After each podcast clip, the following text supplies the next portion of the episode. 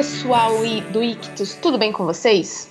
Hoje eu tô sozinha aqui, eu sou a Carol Simão, eu estou no lugar do Tam, que está tirando merecidas férias, mas eu tenho a honra de receber um convidado que muitos de vocês já conhecem e que tem um projeto fantástico. Eu estou simplesmente apaixonada. Eu já tinha ouvido uma ou outra música deles, mas agora eu estou viciada no álbum deles. Eu tô aqui com o Guilherme e a Marino. Oi, Carol e todo o pessoal do Ictus, uh, esse clube de literatura que incentiva a leitura. Obrigado pelo convite, é uma honra estar aqui com vocês. Bom, como você já falou, tem um projeto musical, né? Nós temos uma banda chamada Projeto Sola. Temos composto já há cinco anos músicas uh, no estilo folk que tenham uma carga litúrgica, uma carga bíblica, conceitos é, doutrinários de uma forma simples, com um ritmo leve para a igreja cantar. Né? Nosso objetivo principal é glorificar a Cristo e, de, e edificar a igreja, né? Essa é a nossa missão como Sola, né? E estamos aí, cinco anos produzindo música, né, com bastante trabalho nesse sentido, né, de tentar uh, sempre trazer algo novo para a igreja brasileira e também com conteúdos bíblicos de uma forma contemporânea, com uma, uma letra que tenha profundidade, mas ao mesmo tempo com uma estética muito, muito moderna. Né? Que legal. Eu vi que vocês acabaram de finalizar uma turnê, né? Sim. É gostoso, né? É bom, essa turnê a gente fez uma, uma coisa especial, porque era um antigo sonho e a gente se preparou muito para isso, a gente tava com receio de fazer, né? Era uhum. uma turnê que compreendia hinos de Natal, mais as músicas nossas e as músicas de Natal que a gente fez no ano passado, né, no final do ano passado. Uhum. Então, foi algo muito especial, assim, celebrar o Natal junto com cada uma das pessoas que estava aí nos shows. Foram cinco cidades, todos os shows esgotados, foi bastante gente, foi Uau. muito legal, muito legal, legal mesmo. E além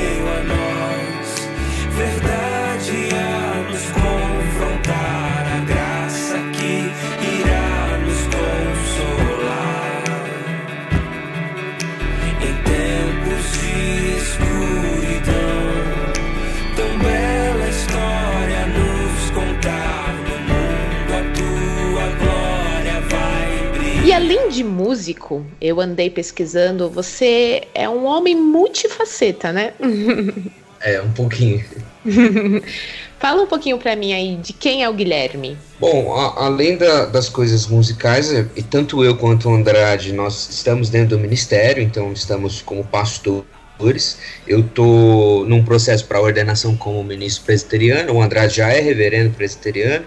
Que legal. Nós dois somos pastores, né? Trabalhamos nessa área, é, uhum. aquilo que Deus nos chamou. E além disso, eu também tento me aventurar um pouco na escrita.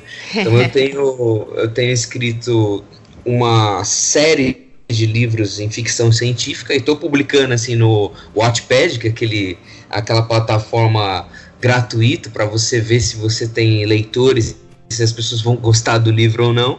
Então uhum. eu tô publicando aos poucos os livros lá, já tem dois livros, tô no segundo, na verdade, na metade do segundo livro, publicando ele aos pouquinhos. E também escrevi um conto infantil que se Deus quiser, vai ser publicado esse ano, não sei. Amém. tá certo. Que legal, Guilherme. Poxa, então, é, mas pode chamar Guilherme ou tem que ser Pastor Guilherme? Cara, tanto faz. A, a vai do seu coração. tá certo. A gente queria saber muito como é que surgiu na sua vida o interesse por livros. Como é que você começou? Você é um leitor voraz? Carol, eu sou desde, acho que desde a época de escola. Quando eu estava na terceira ou quarta série, tinha aqueles projetos literários, né? Que toda escola tem, de você ler uhum. os paradidáticos e tudo uhum. mais. Então eu sempre li os paradidáticos e eu criei um interesse muito grande por narrativas. Na época de escola tinha aqueles livros, não sei se você já viu, que você estava numa página, aí no final da página tinha algumas dicas para, ah, se você achar que ah, tem que ir para essa história, vá para a página tal. Então eram aqueles livros que você ficava indo ah, para trás, para frente, para trás, para frente, sim. sabe? Que legal, aham, uhum, sei. Eu engoli essa série. Tipo, toda uhum. semana eu pegava um livro diferente desse na biblioteca. E comecei a ler livros nesse sentido. Então, suspense, é, fantasia e etc, etc, etc. Nessa época, ah, entre os meus 10 anos até uns 12, 13 anos, que foi quando eu saí dessa escola que eu estava estudando e fui para uma outra mais focada no vestibular e tudo mais. E aí, com base nisso, veio o grande responsável por eu gostar de literatura, gostar de ler, inclusive gostar de ler de, de livros cristãos, assim, livros mais pesados na teologia, que foi O Senhor dos Anéis. Eu acho muito então, legal, né? Tolkien é, é, sensacional. Comecei a ler, eu tinha ido no cinema ver o, o primeiro filme, né? Sociedade do Anel. Uhum. Saí do filme transtornado e eu tinha ganhado da minha avó 50 reais de Natal. Olha. Era, é, esse era o meu presente da minha avó todos os anos de Natal, 50 reais. E aí eu saí direto pra Saraiva e comprei aquela versão do volume único do Senhor dos Anéis com os três, né? Nossa, eu lembro que eu lia, assim, muito. Ai, que legal. Isso você falou que tava próximo da idade do vestibular, mais ou menos, adolescência ali, né? É, por 2002 eu tinha 15 anos, né?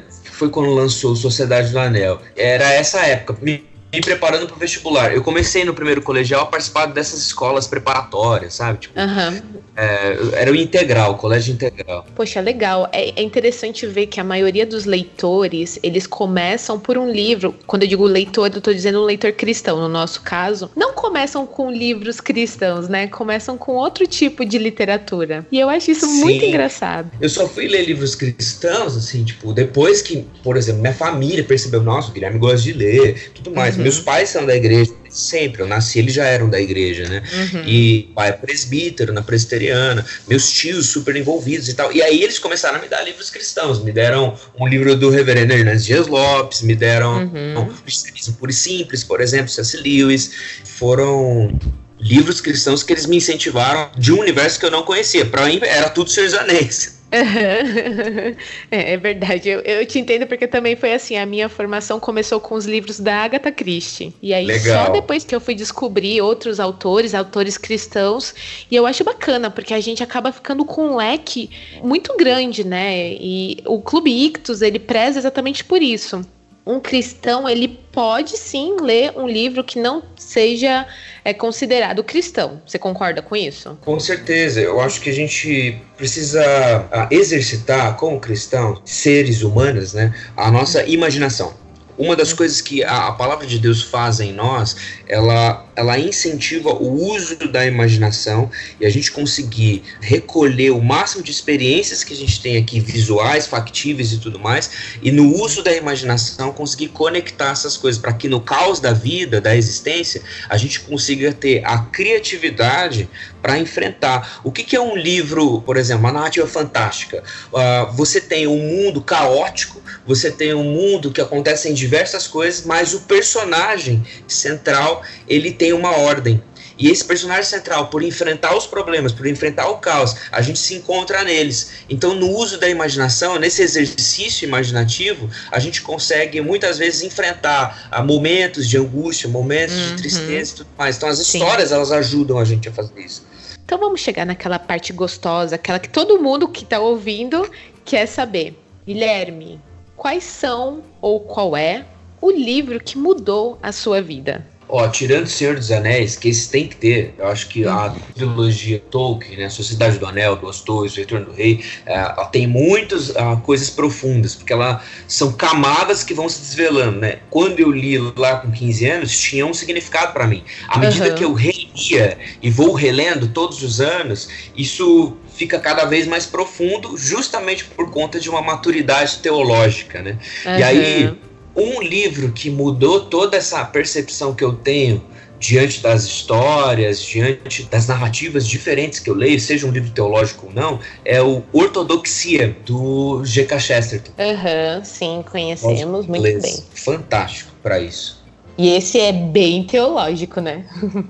é, ele é teológico e filosófico. O Philip Yancey, na edição de 100 anos desse livro, se não me engano, tem uma frase do Filipe assim que perguntaram para ele: "Qual livro você levaria para uma praia deserta se você tivesse que ficar lá?" Porque fizeram essa pergunta pro Chesterton, né? E a uhum. resposta do Chesterton foi: Ah, eu, levra, eu levaria um manual de como fazer um barco. Já o Felipe Ansem, a resposta dele seria ortodoxia, tirando a Bíblia, né? Ah, que legal. Então é, fica aí, gente, a dica: ortodoxia. Eu realmente ainda não li esse livro, mas eu tenho ele. Então tenho que tomar vergonha na cara e começar a ler.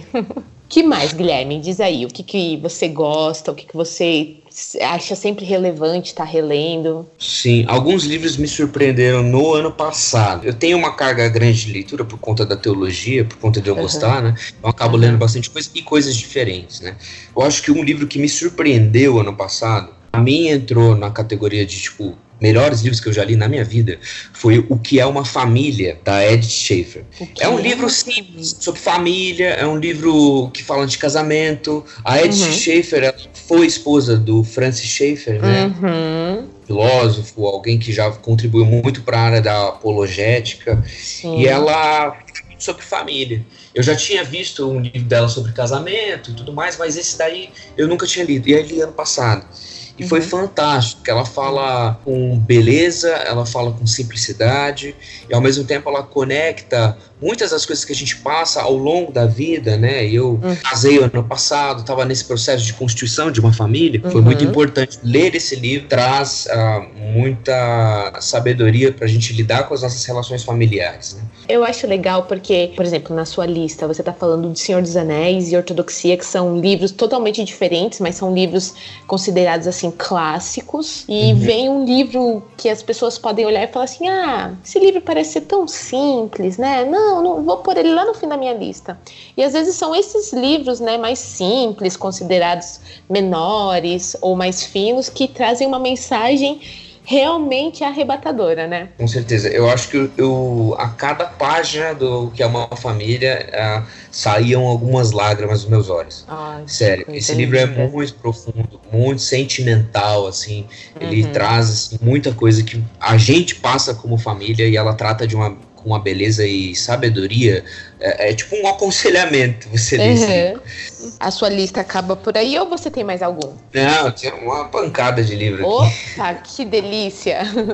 Um outro livro, talvez numa linha que fale de redenção de vida e tudo mais, e é de um autor brasileiro e um amigo pessoal, uma pessoa que eu gosto muito, é o Redenção nos Campos do Senhor, que é sobre o livro de Ruth do reverendo Emílio Garófalo Neto. Ah. Esse, esse livro foi baseado numa série de palestras sobre o livro uhum. de Ruth que ele deu e se tornou livro.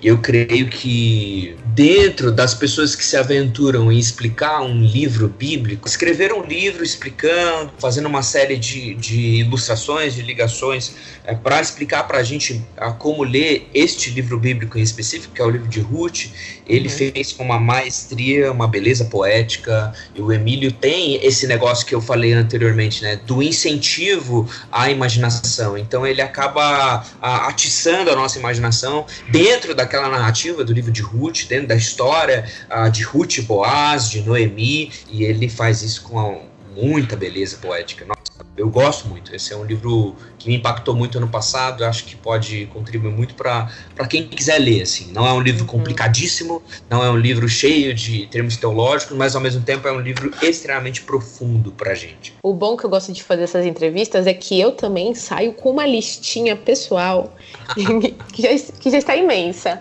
Mas eu acho um dia, quem sabe, eu consiga, consiga ler pelo menos um terço do que eu ouço aqui. Porque olha, cada tesourinho, você não tem noção, Guilherme. Sim. Bom, falando sobre a área que eu trabalho especificamente, né, que é com o Projeto Sola e tentando desenvolver uma linha litúrgica para a igreja, né, apontando caminhos, é, construindo bases litúrgicas de acordo com a nossa cultura, adequando aquelas liturgias clássicas para um tempo diferente que a gente vive, né, numa pós-modernidade e com os desafios que tem, um dos livros que me chamou muito a atenção foi o Você é aquilo que ama do hum. James A. Smith. Ele tem feito, né, um trabalho de identificar as liturgias culturais, inclusive esse Você é aquilo que ama é meio que uma simplificação ou talvez algo mais tragável de ler do que os três tomos que ele tem, que são da, de liturgias culturais, que é o Imaginando o Reino, Desejando o Reino, Esperando o Rei, né, que tem sido lançados, se não me engano, pela Vida Nova. Gostei. Eu conheço você aquilo que come. então, é tipo uma referência a isso. Né? Uhum. O Você é aquilo que ama, ele fala muito sobre hábitos, porque uhum. tem, tem um livro que foi lançado recentemente também, que é O Poder do Hábito, né? Uhum. E, e as pessoas estão começando a falar muito sobre rotina, sobre hábitos, e a ideia do você é aquilo que ama é que muitas vezes a, o que dizemos amar, principalmente quando a gente fala que ama a Deus, é, se torna incoerente quando a gente observa os nossos hábitos. O jeito que nós estabelecemos a nossa rotina, o jeito que a gente faz as coisas, influencia na nossa adoração e também diz muito sobre a nossa adoração. É ali que ele vai, ele vai explicar o conceito de homem litúrgico. Uhum. Que o homem, ele é litúrgico. A sua rotina, ela é uma forma de liturgia que demonstra aquilo que o homem adora em última instância, aquilo que o homem ama. Concordo ah, plenamente. É, aquilo que a gente, como mulheres e homens dentro da terra, vivendo em sociedade, vivendo nos trabalhos, nas nossas famílias, criando nossos filhos, aquilo que a gente for fazer, desde o mais simples, até os eventos realmente conjuntos, em forma de igreja, por exemplo, dizem muito sobre a quem adoramos e principalmente a quem amamos. Porque aquilo que dizemos adorar e dizemos amar, talvez se a gente for fazer uma sondagem no nosso coração, na verdade não é realmente o que amamos. Então ele faz essa, esse desafio, sabe? É, você é aquilo que ama, mas aquilo que você pensa amar muitas vezes não é aquilo que você ama de verdade. Uhum. Olha, tô amando essa lista, hein? que mais? Manda aí. Eu vou voltar pro âmbito da fantasia, tá que tem um, uma série, ela não acabou ainda, então ele, ele produziu só dois livros, ele tá escrevendo o terceiro, a gente uhum. tá meio órfão, que é um livro que chama O Nome do Vento, do uhum. Patrick Ele foi muito, muito bem referenciado. É, ele foi muito bem referenciado pelo George Martin, que escreveu a Guerra dos Tronos, né? O Game of ah. Thrones. Uhum. O Patrick Rothfuss, ele, ele tá contando a história e aí você vai entender o porquê que isso chamou minha atenção. É a história de um bardo. Ah, entendi. É um bardo que agora, no presente da história, ele já está mais velho e ele comanda uma, tipo uma hospedaria, ele é dono de, um, de uma taverna com uma hospedaria dentro e é a própria história dele, desde criança até acontecer algumas coisas que são pontuais na história, que fazem uma reviravolta na vida dele. Então ele vai contando a vida desse bar desde criança, quando ele estava com a família dele. E o interessante é que não é um spoiler, porque isso já acontece logo no começo do livro. Uhum. A família dele é uma família tipo de ciganos e a função principal da família dele é ir de cidade em cidade, colhendo histórias. Então, ele vê, como o personagem principal vê quando criança, o pai dele colhendo histórias, sentando com as pessoas, ouvindo as histórias, ouvindo as lendas e tudo mais. E a função uhum. principal da é musicar, criar músicas, canções sobre essas histórias como forma de preservá-las. Olha que legal. E é pela música e eles cantando de cidade em cidade as músicas que falam sobre as lendas, que falam sobre as histórias, que contam sobre os reis, sobre sobre os desafios, sobre os monstros. Ah, é assim que eles preservam a história da, daquela terra fantasiosa que eles vivem. Ah, que legal. Só para situar o pessoal, para quem não sabe o que é um bardo, é uma pessoa que é encarregada de transmitir as histórias, as lendas, os mitos de forma oral, cantando pro pessoal, né? Recitando poemas. É por isso acho que o Guilherme, ah, não sei, você se intitula um bardo? É, eu, eu me vejo como um bardo hoje, principalmente uhum. pelo dos instrumentos estranhos que eu toco. que instrumentos você toca? Bom, na, no solo eu toco o bandolim e o banjo, né? Então. Ah, é sensacional, é bem tanto, folk mesmo, né? Exatamente. Tanto o bandolim quanto o alaúde, assim, são instrumentos muito utilizados pelos bardos, né? Eu me identifico muito quando eu vejo um bardo em alguma história. Poxa, então, na ficção aí a gente tem o nome do vento, pessoal. Fiquem de olho nesse título, hein? Vamos lá, Guilherme, que mais você tem para nós? Vindo um pouco para a área da filosofia, e eu acho que é um livro que vai confrontar muito a consciência e a nossa existência. É um livro de um filósofo francês chamado Louis Lavelle, e o livro se chama O Erro de Narciso. Esse livro foi muito importante para mim enquanto teólogo.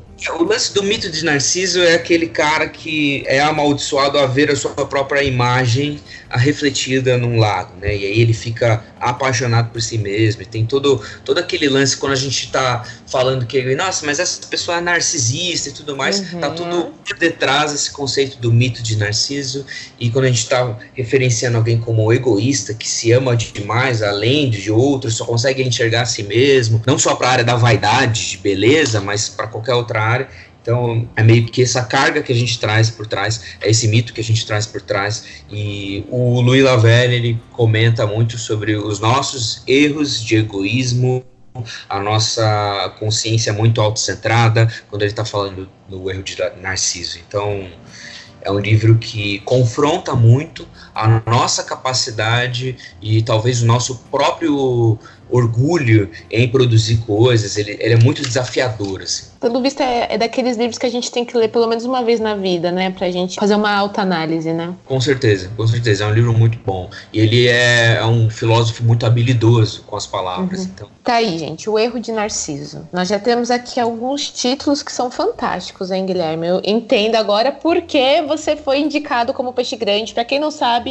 o Paulinho e a Adriana, do Irmãos.com, falou comigo e com o Thiago, falou assim, gente, vocês têm que chamar o Guilherme para ser peixe grande, ele é sensacional, ele lê demais, ele tem um, um, uma locução fantástica. Eu falei, não, tá bom, a gente vai chamar, a gente vai chamar. Mais uma vez a gente agradece. Grandes amigos. Eu agradeço a eles, né, porque são grandes amigos, são pessoas incríveis também. Eu é, acredito realmente. que eles, como peixe grande, também devem ter sido muito bom, nossa, eu nem vou falar aqui como foi difícil escolher dois livros, porque a gente fez um com o Paulinho e um com a Adriana. Mas como foi difícil escolher? Ai, como, porque eles falaram tanto livro bom. Fica aí guardado pro futuro.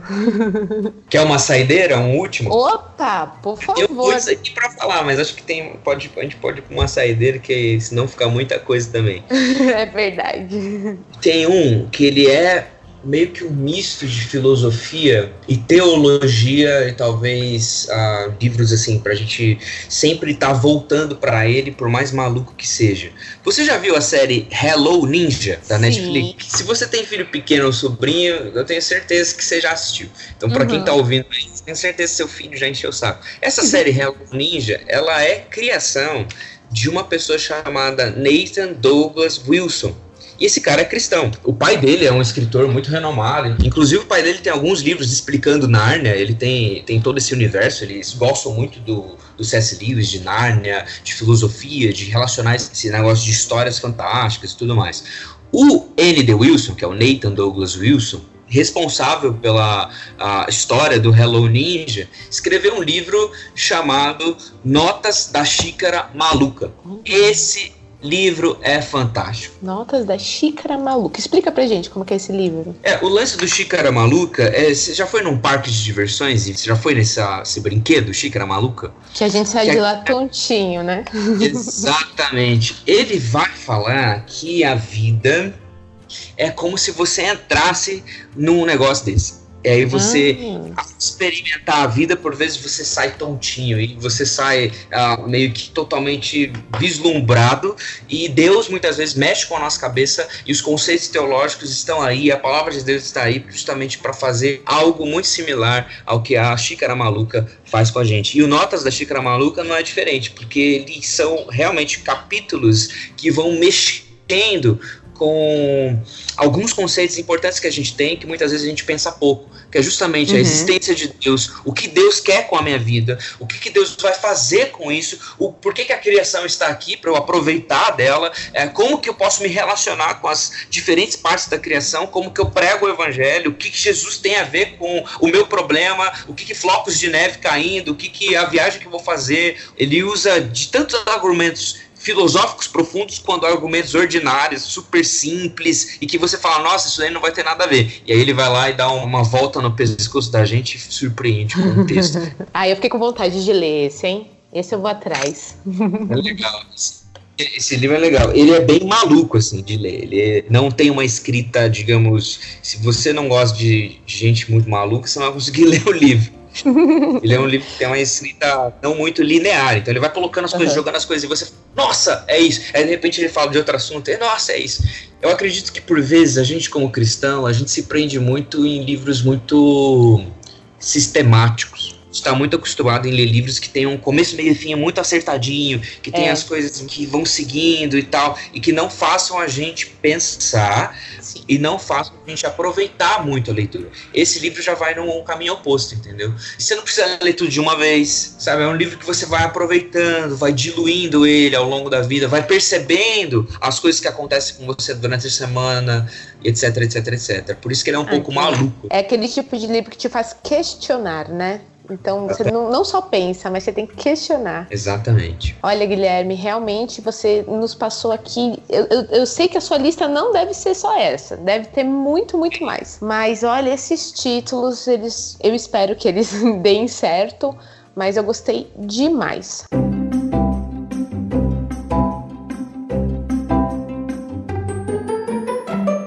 Guilherme, você como leitor prefere o livro físico ou o e-book?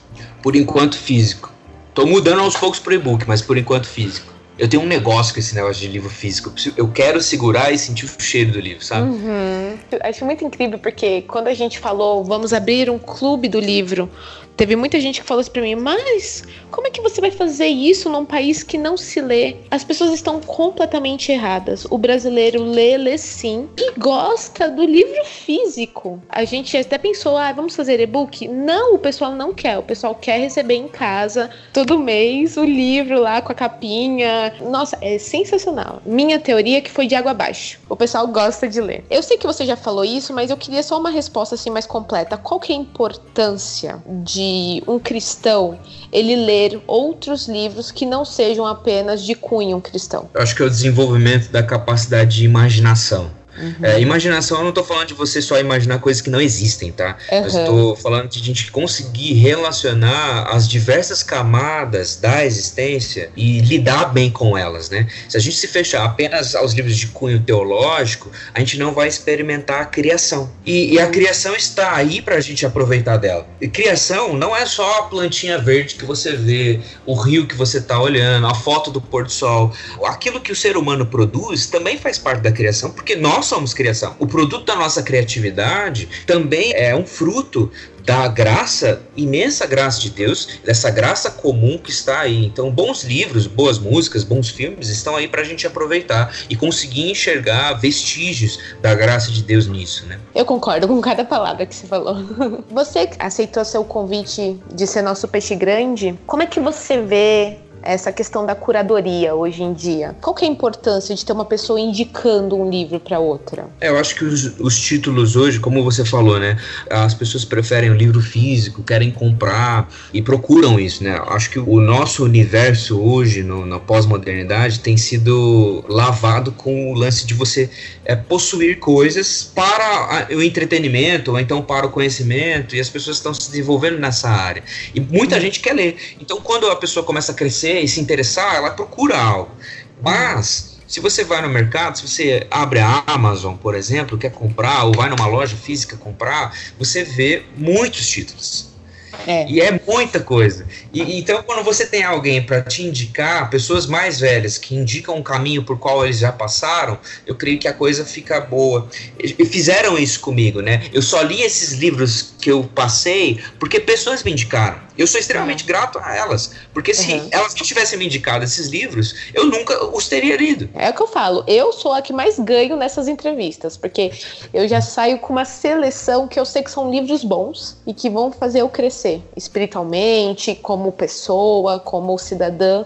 Então, eu acho muito bacana isso. Você tem uma meta de leitura anual, mensal, ou você deixa a vida te levar? Ah, eu fiz isso anteontem, inclusive. Eu tenho uma meta que é meio que uh, de 40 dias, 30 dias, é meio que mensal um pouquinho mais. Eu tento uhum. fazer por conta dos estudos teológicos, por conta de eu tentar manter uma carga de leitura grande, justamente por eu saber que no estudo eu preciso ler muito e ler muito com qualidade, então uhum. meio que eu preciso deixar o motor aquecido, sabe? Sei. Então eu tenho, assim, tenho assim, uma meta de ler mais ou menos um livro, um livro e meio por semana. Então essa, essa é a minha meta, assim, eu tento deixar é, isso sempre bem estipulado. Daí eu vou fazendo assim, porque às vezes não dá um livro certinho por semana. Então eu estipulo, de acordo com o tamanho do livro, ah, alguns dias, né? Oito dias, sete dias, cinco dias, ou dez, vinte dias para eu lê-lo. Aí eu marco, falo assim, ah, de tal dia, tal dia, eu vou tentar focar nesse livro, de tal dia, tal dia, esse livro. E eu acabo lendo alguns livros ao mesmo tempo. Então, eu sempre estou ah, lendo de quatro livros ao mesmo tempo. Então, essa era a minha próxima pergunta: se você lê apenas um ou lê vários ao mesmo tempo. Não, eu leio vários tempo. Eu acabei adquirindo talvez esse vício, não sei se é, um, é uma prática boa, mas para mim funciona, porque à medida que eu leio livros de assuntos diferentes ao mesmo tempo, primeiro uhum. que eu uhum. consigo aproveitar mais do livro, porque eu acredito que o nosso cérebro ele precisa ter um tempo para você assentar as ideias, né? Então, enquanto uhum. as ideias do livro estão decantando, eu estou lendo um outro livro num outro assunto que não vai ocupar a mesma, a mesma área, né? Então, agora eu estou lendo o drama da doutrina do Van Hooser, que é um livro extremamente teológico, denso e tudo mais. Ao mesmo tempo, eu estou relendo Senhor dos Anéis. Outro livro que é super interessante que é o Deleitando-se na Trindade e, de, e Cartas uhum. a Malcolm eu estou lendo com a Isabela. Então a leitura ela participa de todos os momentos da vida. Acredito que é como se você vê, por exemplo, o Faustão no domingo, e aí você tá, vai lá e assiste depois um outro filme, depois vê uma série. E fora que algumas leituras, algumas pessoas não entendem isso, mas algumas leituras elas nos cansam tanto quanto trabalhar um dia inteiro, e tem Sim. outras que nos descansam, né? De um dia é. pesado. Então é, é, é, eu também gosto disso de ler mais de um título ao mesmo tempo, mas sempre assuntos diferentes exatamente para poder diferenciar o que eu tô o que eu tô lendo. Poxa, Guilherme, eu agradeço muito o seu tempo. Eu sei que sua agenda tá corrida, mas foi um prazer poder conversar com você, poder é, saber como a paixão pela literatura surgiu na sua vida. A gente vai cuidar com carinho de cada título aqui que você nos passou. A gente espera que o pessoal curta tanto quanto a gente curte é, a seleção dos livros. Fica aí a dica se entre esses livros que o Guilherme ele passou, a gente não enviou para vocês, vai atrás ou torce aí para quem sabe a gente coloca num kit futuro, né? Um deles. É, pode crer. É isso aí. Tomara, tomara, porque é. tenho certeza que esses livros foram muito importantes para mim, seriam muito importantes para quem quiser ler também. Guilherme, eu agradeço demais. Eu espero que você tenha um 2020 tão abençoado quanto foi o 2019 se quiser Amei. falar um pouquinho do projeto Sola, se você quiser falar alguma coisinha, essa é a hora. Legal, Carol, obrigado, obrigado por esse convite, obrigado pela conversa, foi muito legal. Quanto ao projeto Sola, pessoal, fica de aviso aí que a gente está lançando coisa nova, então a gente tem mais três meses para lançar coisa nova e vai lançar muita coisa nova. Então fica atento nas nossas redes sociais, no Instagram, no Facebook, no YouTube, que a gente está lançando, vai lançar um clipe esse mês ainda, vai lançar mais uma música nova esse mês ainda, que é a música de janeiro, que já adianto que vai ser sobre o cântico de Simeão. Uhum. E vai hum. lançar em fevereiro outra música, vai lançar em março outra música e vai lançar mais outros clipes também durante esse período. Então fica atento que vai ter muita coisa nova. Ah, obrigada, viu, Guilherme? A gente agradece seu tempo, sua atenção. É isso aí, pessoal. A gente espera poder contar com a assinatura de vocês para o Clube Ictus. Se vocês quiserem é, deixar algum comentário, pode deixar. É, segue lá o Projeto Sola, segue o Guilherme Amarino. Muito obrigada, um grande beijo e até mais. Até mais, gente. Deus abençoe vocês, viu? Tchau, tchau. Voltou para estar entre